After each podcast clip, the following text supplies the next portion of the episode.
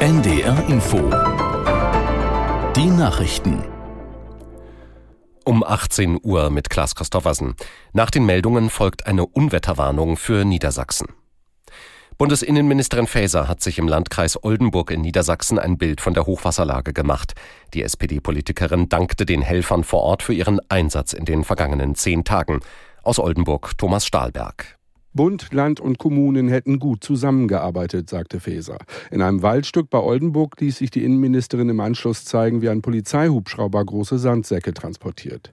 Noch sei die Situation in vielen Teilen Niedersachsens angespannt. Jetzt gelte es zunächst, die Lage zu bewältigen. Im Anschluss könne man über Geld reden, sagte Faeser. Angespannt bleibt die Lage besonders in der Stadt Oldenburg. Hier haben mehrere Dutzend Einsatzkräfte heute einen zwei Kilometer langen mobilen Deich aufgebaut. Bei einer Mitgliederbefragung in der FDP hat es eine knappe Mehrheit für eine Fortsetzung der Ampelkoalition gegeben. Von den abgegebenen Stimmen waren etwa 52 Prozent für einen Verbleib der Partei in der Bundesregierung. Aus Berlin Uwe Jahn. Knapp 48 Prozent haben für einen Ausstieg der Freidemokraten aus der Koalition gestimmt. Das ist zwar ein knappes Ergebnis, aber bei einer Wahlbeteiligung von gerade mal 39 Prozent fällt das Votum der Ampelgegner trotzdem nicht allzu stark ins Gewicht. Gut zwei Wochen ist die Abstimmung gelaufen. Sie geht auf eine Initiative von Politikern auf Landes- und Kommunalebene zurück, die mehr als 600 Unterschriften dafür gesammelt hatten, dass eine Mitgliederbefragung durchgeführt wird. Das russische Militär hat die ukrainische Hauptstadt Kiew erneut mit Drohnen angegriffen.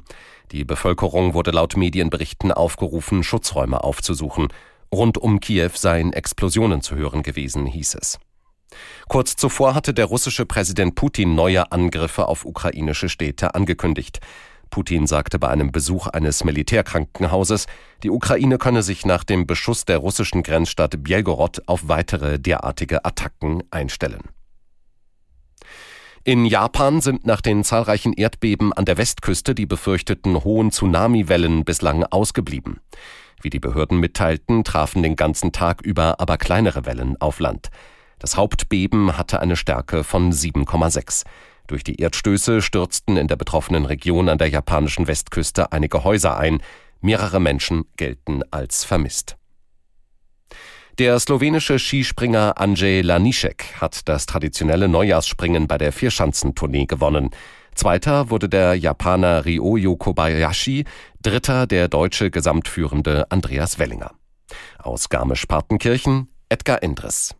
Auch dieses Springen in Garmisch-Partenkirchen war eine ganz, ganz enge Angelegenheit. Ganz vorne heute Ansi Lanischek aus Slowenien und Andi Wellinger kommt aufs Podest, wird Dritter mit einem sehr starken zweiten Durchgang von 137,5 Metern. Wellinger in der Gesamtwertung zur Halbzeit ganz knapp vorne mit 1,8 Punkten vor Ryoyo Kobayashi aus Japan. Umgerechnet ein Meter. Die restlichen Deutschen heute Solala, bester noch Pius Paschke auf Rang 10. Das waren die Nachrichten. Und nun die angekündigte Unwetterwarnung. Morgen und übermorgen in Niedersachsen verbreitet Dauerregen. Im Harz dabei Unwettergefahr durch ergiebigen Dauerregen. Das Wetter in Norddeutschland. Zum Abend hin nachlassende Schauer und Auflockerungen 5 bis 8 Grad. Nachts wechselnd bewölkt und überwiegend trocken bei 5 bis 2 Grad. Morgen stark bewölkt, von Südwest nach Nordost ziehender, teils kräftiger Regen bei Werten von 4 bis 10 Grad. Und die weiteren Aussichten, am Mittwoch ist es weiterhin unbeständig bei 4 bis 10 Grad.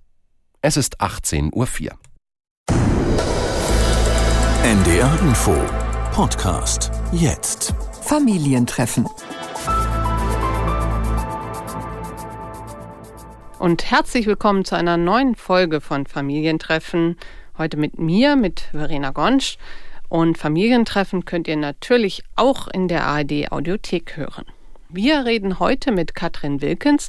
Sie ist Coachin und Berufsberaterin. Und sie sagt, und damit provoziert sie immer mal wieder, die jungen